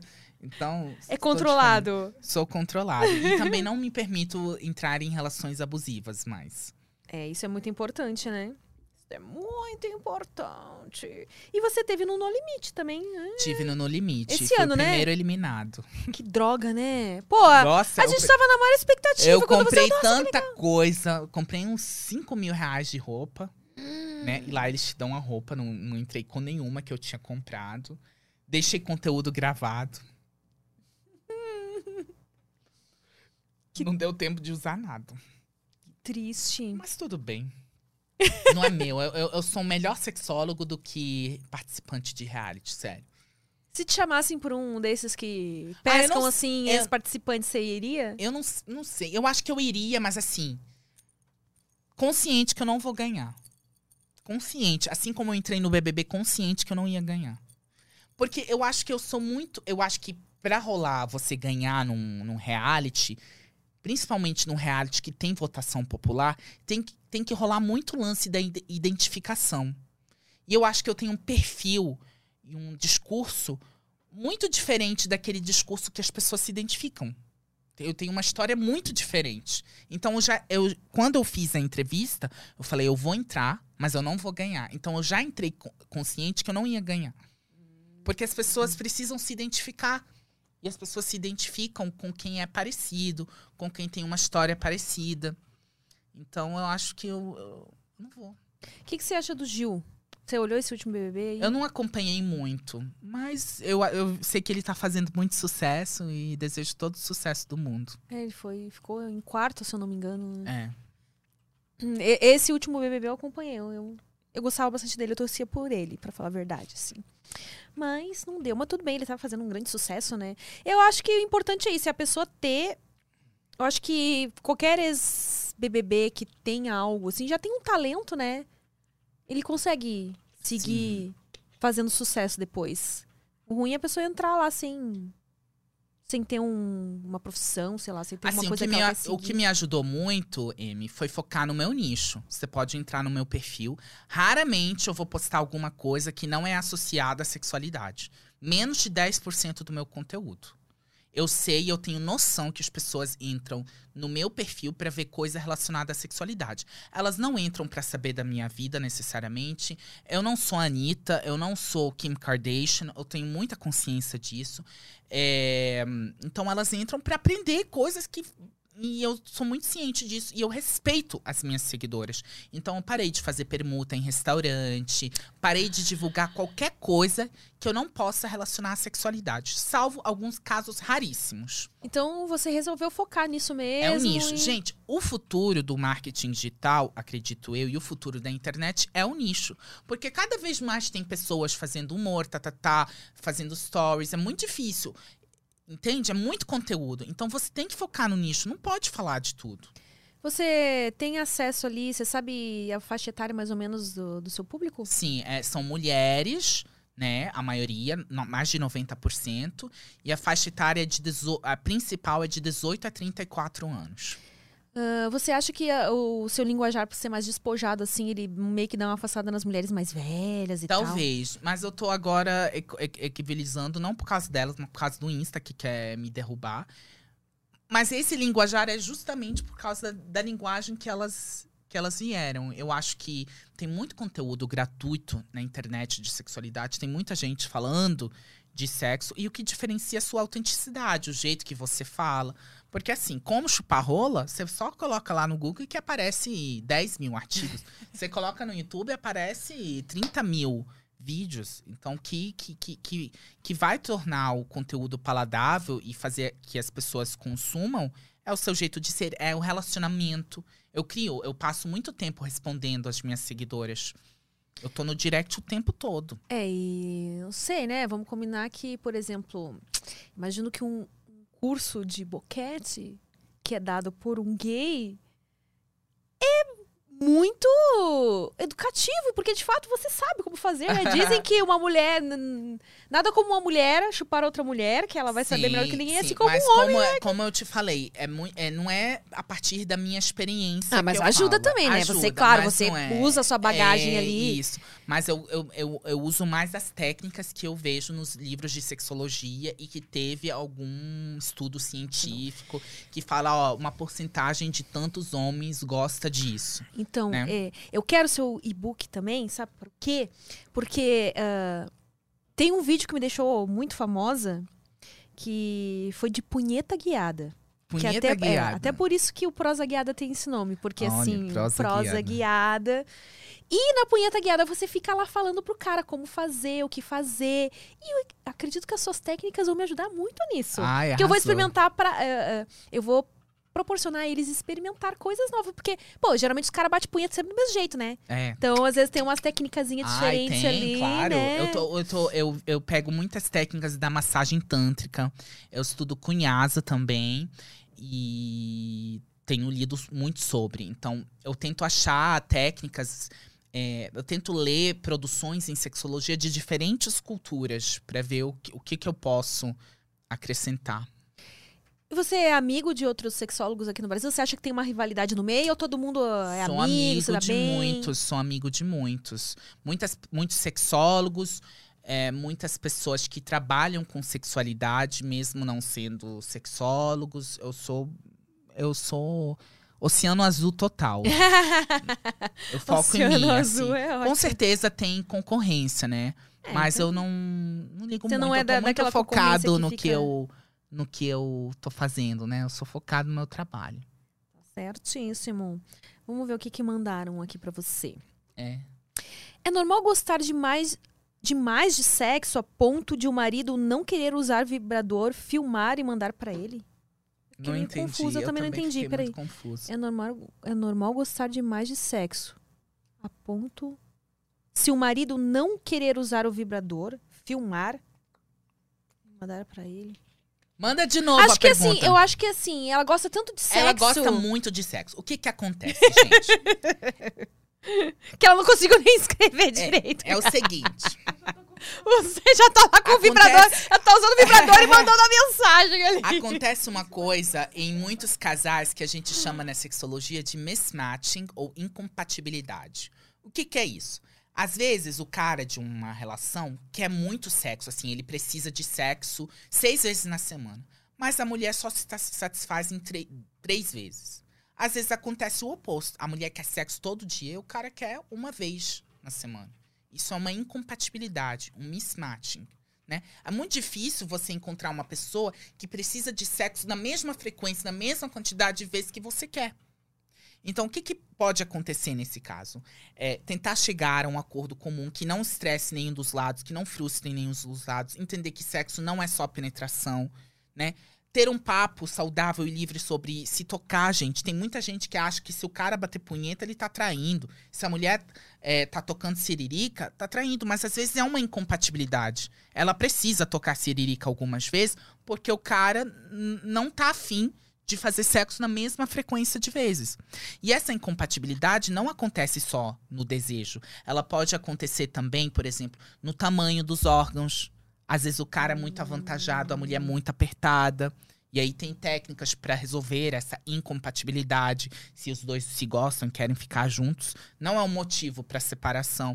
Às vezes tem uma incompatibilidade no intervalo, no, no tempo necessário para alcançar o orgasmo. Ele chega em cinco minutos, ela precisa de 14. Entendeu? Ah, E aí você, você dá consultoria individual? Eu dou, mas muito raramente. Eu estou muito focado nos meus cursos e nos meus e-books e eu quero fazer uma sexologia acessível para todo mundo. Eu sei que a gente vive num país assim, muita gente não tem condição de pagar 200, 300, 400, 500 reais toda semana numa sessão. Então eu prefiro ganhar no volume, sabe? É, acho, acho legal esse caminho aí. Tem gel para estimular sensibilidade do corpo? Tem gel para estimular a sensibilidade do clitóris, né? É, que se chama sensibilizante feminino ou excitante feminino. E aí você pode usar ele em diferentes partes do corpo também. É, geralmente, qualquer óleo de massagem que esquenta e esfria também estimula a sensibilidade no, do nosso corpo. Você vai sentindo um calor.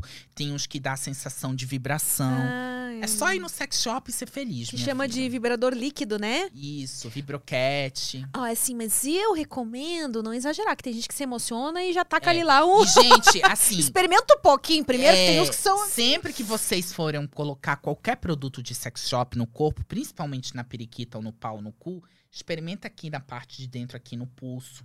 Vê se você vai ter alguma reação. Sopra, lambe, chupa. E aí depois você vai usando na- no restante do corpo. É uma boa dica, porque eu já ouvi Vai cada história de calma. acidente aí com esses negócios que. Vai com calma. Né, Não vai com muita sede ao pote. Não consigo ter orgasmo transando, somente sozinha. É normal? Gente, é normal e é muito comum. O que, que acontece? A maioria das mulheres, a grande maioria das mulheres, precisam de uma estimulação direta no clitóris para chegar ao orgasmo. Mas elas vivem inculcadas que tem que gozar só com a rola dentro delas. E aí o que acontece? Quando elas estão sozinhas, tocando siririca, o foco completo e total delas está no cleiton, no clitóris. Então ela tá aqui, ó, dando total atenção a ele. Aí ela chega na relação, esquece totalmente dele e fica só a rola no periquito, rola no periquito. E aí ela não fica tocando o clitóris. Então, minha filha, enquanto o cara tá metendo, dá uma estimulada no clitóris pra você ver se não goza. É, e, e até usar um brinquedinho junto Pode ali, usar né? um brinquedinho junto, tá liberado. Por quê? O clitóris tem a mesma importância pra mulher que um pinto pra um cara. O cara também não vai gozar se ao invés de estimular o pinto dele, você ficar estimulando a teta dele. Vai ser mais difícil. Entende? Então, a maioria das mulheres precisam, e não sou eu que tô falando, são pesquisas. 76% das mulheres que gozam com penetração, elas gozam porque estão estimulando o clitóris ao mesmo tempo. Só 18% ou menos conseguem só com a penetração. E aí existem algumas teorias de que essas que conseguem com a penetração, a distância entre a abertura da vagina e o clitóris é menor. Então acaba meio que esbarrando, sabe?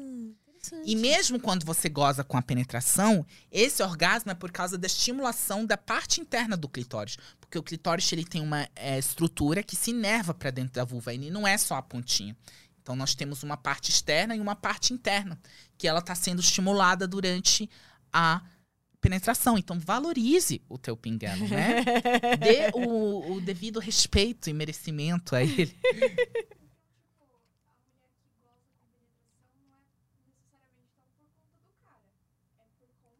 É, não, mas o cara tá estimulando, tá colocando a rola dele ali dentro, então ele tá massageando essas partes internas do clitóris.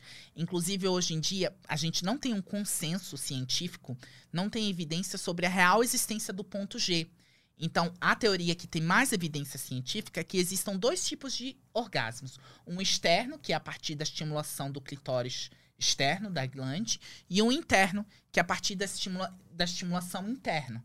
E eu acho que essa teoria gera muito menos ansiedade para as mulheres. Porque elas ficam encucadas. Ai, meu Deus, não consigo encontrar meu ponto G. Ai, meu Deus, e o ponto A, onde fica? E o ponto Z? Pronto, é um, é um orgasmo externo e um orgasmo interno. E tem gente que acredita, sexólogo que acredita que todo orgasmo é clitoriano. Por quê? Porque ele se inerva para dentro. Eu não tenho aqui meu pinguelo. ah, é, Cadê? né? Podia ter trazido, né? Um pinguelinho assim. Ele se inerva para dentro da vulva. Eu- Você usa bastante, né? Eu esses- uso pra Mas- elas saberem. E muitas não sabem que é um clitóris. Ainda? Bom, Por é. Porque a gente não vê isso nas aulas de anatomia, na escola, nas oficinas de educação sexual, nas aulas de biologia. A anatomia do clitóris só foi estudada em 3D em 1998. Nossa. É muito pouco. Eu tinha oito anos. Já tinha nascido, gente. É, E eu faz- sou faz- velho, eu tenho 31. Não fala assim, o que, que sobra pra mim? Hum, vamos ver. Responde, por favor. O que dizer pro boy quando ele avisa que vai gozar? Amo vocês. Obrigada. e aí, o que que dizer? O que, que responde pro boy quando ele avisa que vai gozar? Cara, não, Ai, não tem o que dizer, Não, né? né, Se- assim, tipo assim, eu falo- tipo, se eu você falo- não tiver gozado ainda, tipo, ai, não, não, por falar- favor, segura. Peraí, não, eu não posso ter vergonha. Eu vou falar o que eu, Marmude, falo. Tá. Não quer dizer que todo boy vai ficar louco com isso. Mas eu gosto de falar onde eu quero que ele goze. Então, se eu quero que ele goze na minha Ah. boca ou na minha cara, eu falo, isso, goze na minha boca, goze na minha cara. Entendeu? Entendi. Não, com um ar mais safado. Se eu quero que ele goze dentro, Ih, ai meu Deus, eu tô com vergonha." Não, calma. Peraí. Ai, eu sou muito. Eh, eu falo pra eles, sei lá, encher meu cozinho de porra, encher meu cozinho de leite pra ficar escorrendo depois. Olha, bem só. Eu sou pesada! Essas coisas eu não falo no Insta. E Ah. não foi no pornô que eu aprendi, tá? Foi pegando dos meus desejos. Então, eu- mas eu ia te perguntar isso agora. Você tem costume de olhar pornô? Eu tenho um ator pornô que eu gosto. E eu sempre que eu quero bater punheta, eu olho vídeos dele. Ai, quem é? Quem é? Johnny Rapid, o nome dele. E eu tô planejando pra parar de usar X vídeos, GameTube. Eu acho que as pessoas têm que pagar pelo pornô delas. Igual elas pagam pelo Netflix. Não tem que ter. Assim, é uma coisa a pessoa ter um perfil no Twitter e postar vídeos dela. Outra coisa é ter uma plataforma onde as pessoas postam vídeos sem saber da onde vem. E essa plataforma não pagar os atores pelo trabalho deles. Ah, eu sou super então, de acordo. eu sou muito a favor das pessoas pagarem pelo pornô delas. Não, é, ai, a galera que assiste esses vídeos vai me matar. Não, é tudo bem isso. assim, mas tem uma dica pra quem, quem ah, gosta de Xvideos e quer ajudar o, o ator, a atriz. É só assistir o vídeo através do canal do ator ou da atriz. O que ele subir lá, a gente ganha por número de visualizações Ganha. também. É, Então, mas tem que estar upado no canal do performer do ali, né? Não isso. vai, tipo, ficar assistindo o pirateado Mas lá. assim, no... eu tô me planejando pra pagar pelo meu pornô. Eu Então, acho. Eu quero pagar pelo meu pornô. Acho muito justo. Eu, eu sou dessas também. Eu não. Ah, Spotify eu, assino acho- mesmo. Tem muita militância, né, entre sexólogos, que o pornô não sei o quê, papapá. Mas essa militância é totalmente errada. Por quê? Porque a ideia do pornô em si, da pornografia em si, não é nociva. A ideia de duas pessoas estarem fazendo sexo entre si e, sei lá, vender esse vídeo não é ruim. Eu concordo com as críticas em relação à padronização do corpo, em relação ao machismo que as atrizes sofrem. Eu acho que tem que ter uma fiscalização maior. É, só que é, não é o- a pornografia que é ruim. É algumas empresas da indústria pornográfica. É a mesma coisa de, sei lá, um supermercado ali famoso que foi acusado de praticar o racismo. Eu vou boicotar aquele supermercado. Eu não vou dizer, ah, eu vou parar de ir pro supermercado. É. Qualquer supermercado. Não faz sentido. Então é aquele supermercado que, que, que, que praticou um crime que a gente precisa boicotar. Não tudo. A mesma coisa com a pornografia. São algumas empresas que não fazem um trabalho legal, é, que estão envolvidas em ali tráfico, incentivo à pedofilia, que precisam ser fiscalizadas, boicotadas e punidas. Isso não quer dizer é, assumir uma guerra à pornografia toda, porque a pornografia é importante para muita gente. E eu acho que é um trabalho como qualquer outro. Então, é, eu sou a favor do consumo ético de pornografia. O que, que é o consumo ético? É pagar pelo seu pornô. A primeira, vez, a primeira coisa é que você pague pelo seu pornô. Segunda coisa, saber da fonte do vídeo, onde você está consumindo, valorizar o trabalho dos profissionais. Ah, mas é, normatiza as relações sexuais e cria uma imagem. Mas pornô não é educação sexual, pornô é entretenimento. Se as pessoas tivessem educação sexual, elas não iam pro pornô para aprender. Exatamente. Esse é o prime primeiro ponto, né? Segundo ponto, as novelas que passam na Globo, que todo mundo assiste, também normatiza os corpos, normatiza os relacionamentos, os filmes hollywoodianos. Por que, que ninguém critica? Porque no pornô as pessoas estão fazendo sexo. E sexo é uma coisa vista pela sociedade como algo negativo, como algo sujo. Mas amor é uma coisa linda, né? Aí fica as mulheres igual trouxa, esperando o príncipe encantado. É verdade, bem mais nocivo, né? Isso Bem aí. mais que, ah, nocivo. Fica lá esperando. Bem mais nocivo. Muito, muito adorei o seu posicionamento sobre. E é- só que eu não falo muito no meu perfil, porque aí já vem. Já vem as. Já vem me As feminazes já vem. Já vem me cancelar, mas assim, gente, como eu falei, eu sou sexólogo, então eu tô trazendo argumentos científicos. Eu não tô falando do meu ponto de vista pessoal. São autores que eu sigo, que eu posso indicar, né? E assim, tem, Ah, eu queria que você me indicasse, porque tem uma galera anti-porn que sempre vem muito- indicar os autores, porque não eu sei o quê. gosto muito do Dr. Sprankle, que ele me indicou outra autora, porque eu cheguei a ler um livro que agora tem um- uma teoria muito é, comum entre militantes anti-pornô, que é aqueles que, que, que são a favor do NoFap, que é um fracasso, que é que assistir pornô diminui o tamanho da tua massa cinzenta. É. Assistir pornô diminui o tamanho do seu cérebro. Não sei como eles chegaram a essa conclusão. Mas aí tem as ativistas e os cientistas. Criança que tá assistindo pornô que não nem deveria e assiste durante anos e anos e anos, sei lá. Nada disso. É, é, é mais uma forma de. Enfim. E aí o que acontece? É, aí tem esses dois lados, né? O lado que, não, a gente tem que lutar pelo, pelo consumo ético da pornografia. E o segundo lado, não, pornô faz mal, tá, tá, tá. Ah, e o pornô não vicia? Vicia, claro. Tem gente viciada em pornô, assim como tem gente viciada em trabalho, gente viciada em chocolate, gente viciada em redes sociais. Tá lá a pessoa militando contra vício no pornô, mas passa oito horas por dia no celular. Não sai do Insta. A pessoa é viciada no Insta, quer se meter nas pessoas viciadas em pornô. Por que, que as pessoas não fazem é, posts militando contra vício é, de Instagram, de TikTok? Porque elas trabalham e o trabalho é visto como algo positivo e bom, dignifica o homem na sociedade. E sexo não. Sexo é visto como algo. Então tudo isso tem um nome: sexo negatividade. Sexo negatividade, gostei. Gostei. Uh, pode transar menstruada sem camisinha? Olha, poder você pode. Mas, quando você transa menstruada sem camisinha, você tem um risco maior de infecções sexualmente transmissíveis, por causa do contato direto com, com o sangue. Então, minha recomendação como sexólogo é que as pessoas sempre usem camisinha, menstruada ou não, porque previne contra infecções, previne contra uma gravidez indesejada. Mas na prática a gente sabe que é diferente. Né? eu já imaginei a, é... a Karin Kardashian falando, como cristã, eu diria que. Mas como. como amiga! Não, mas sigam o conselho do sexólogo.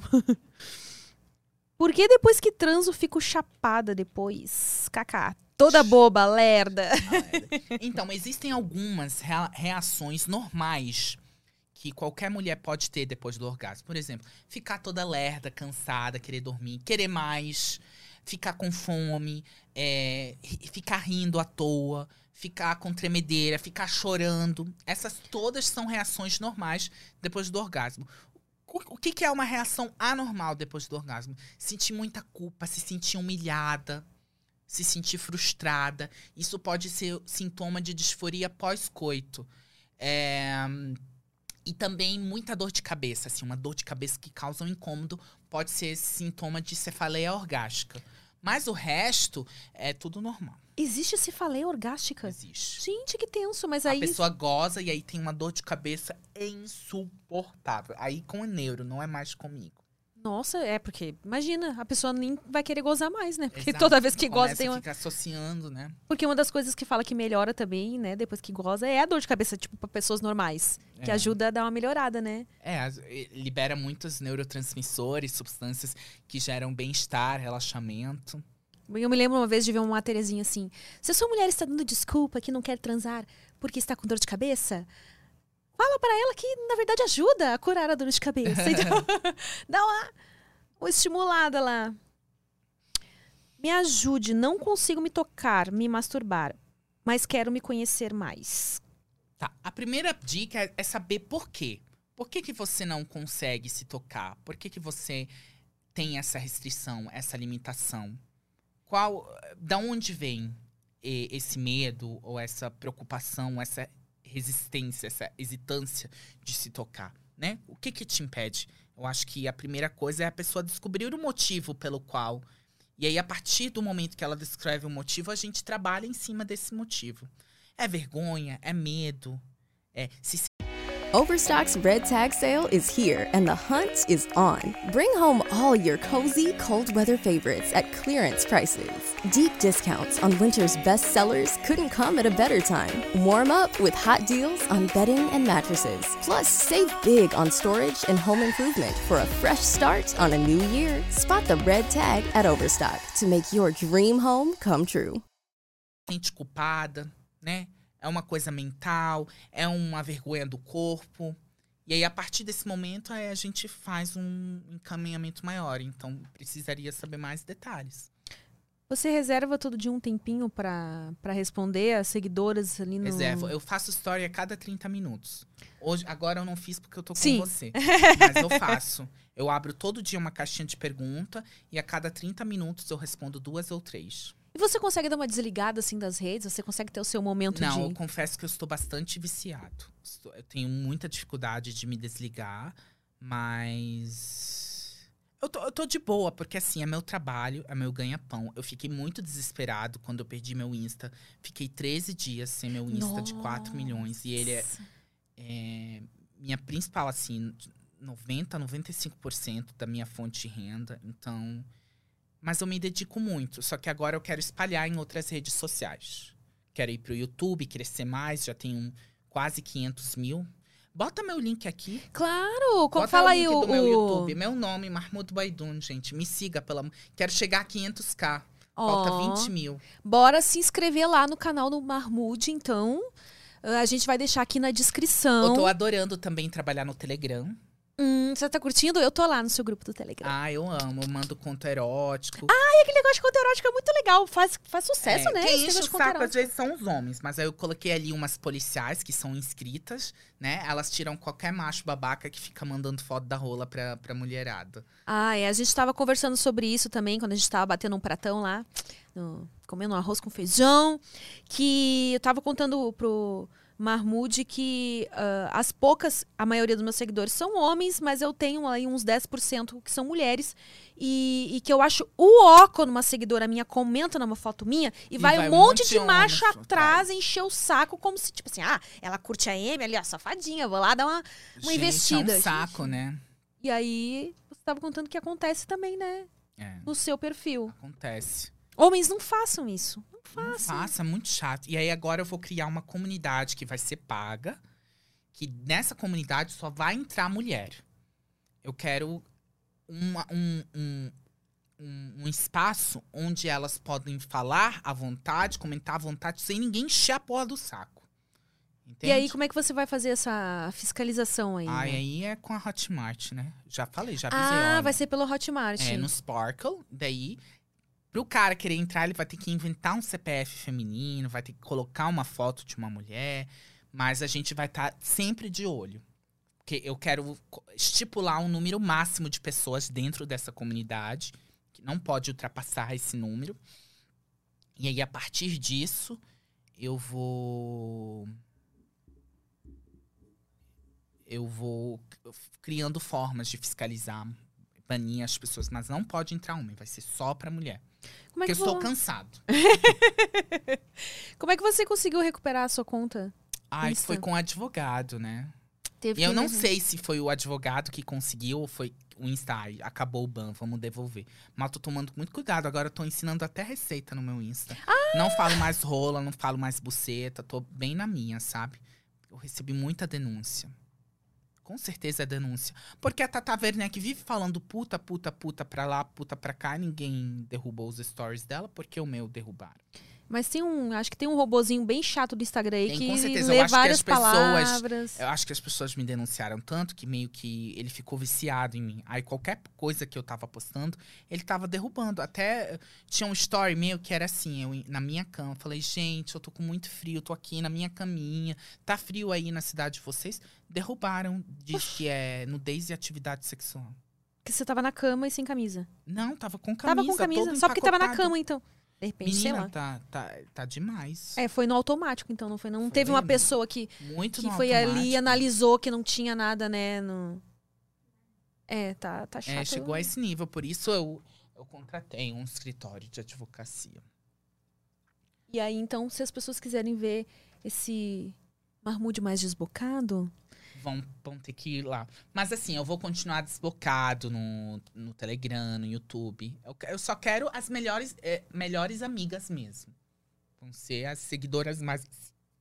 Vão pra essa comunidade. seus seguidores têm um, um apelido carinhoso? Piranhas. Elas adoram. No dia que eu chamo de princesa, eu recebo um monte de reclamação. Princesa Marmude. Eu vim aqui pra ser chamada de piranha. Mas eu até parei de falar isso também pra não assustar as pessoas mais reservadas.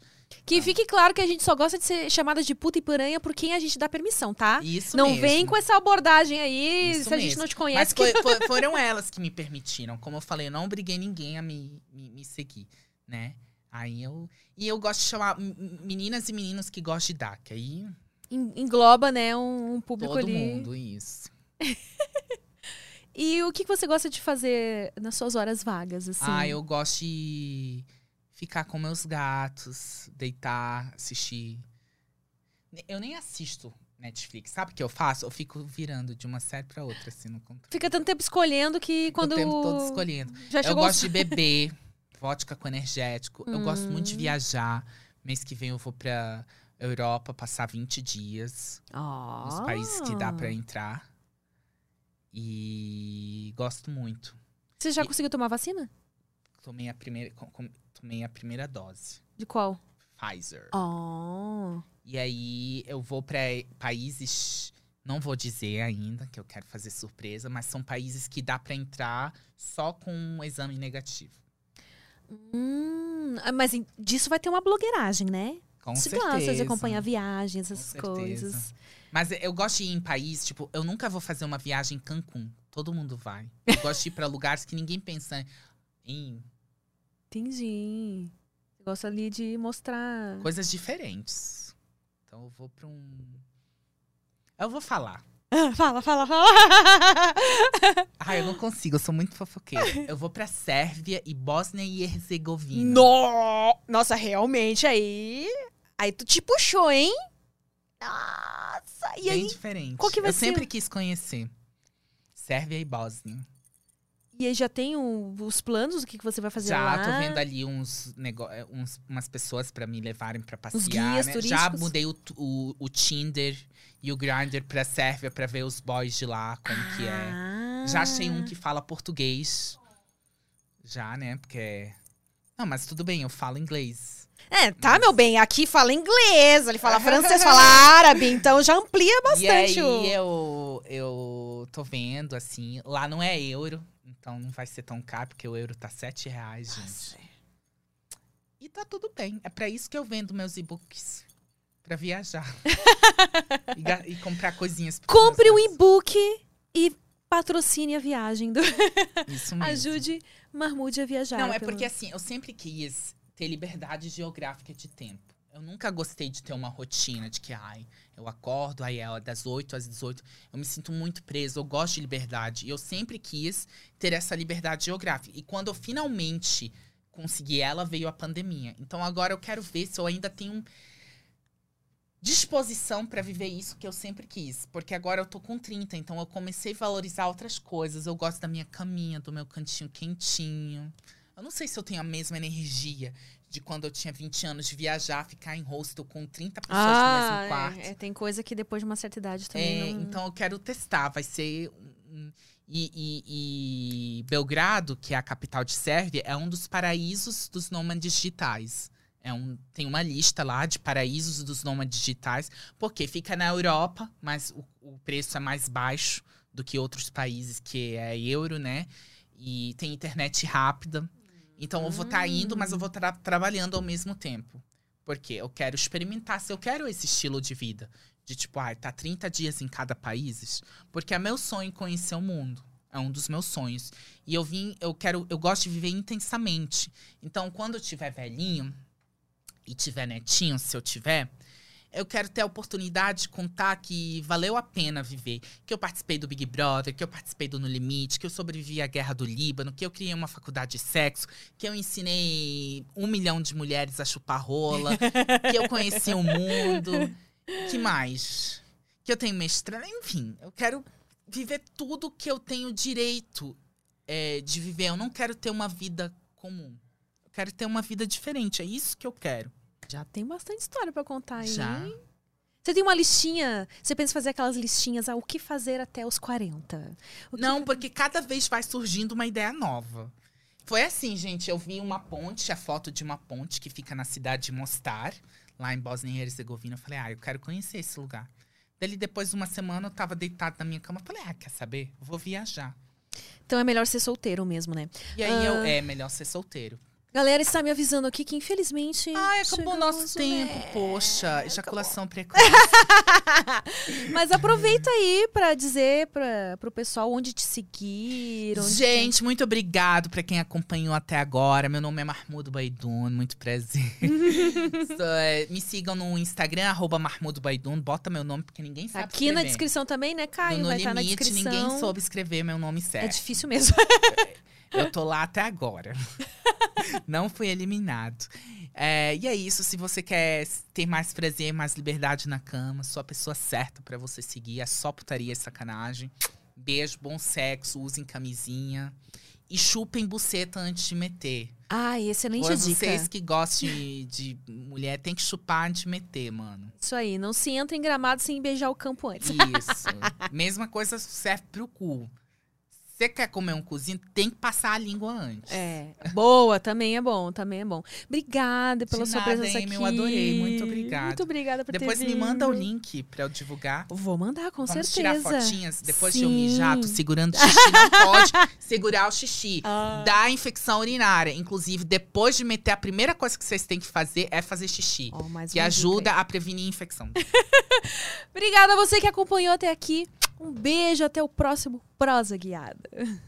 Membership fees apply after free trial. Cancel anytime. Guys, are you trying to stay in 20 year old shape into your 30s and 40s and finding it, well, impossible? Then you need to listen to this. Beachbody, the company that revolutionized getting ripped at home with P90X and Insanity, has a brand new program just for you called Lift 4. It's part lift, it's part hit, with total body shredding results in just 30 to 40 minutes a day, right at home on the Beachbody On Demand app. That's how you get killer results as an adult. Go to beachbody.com to sign up now and you can try Live 4 for free. That's beachbody.com.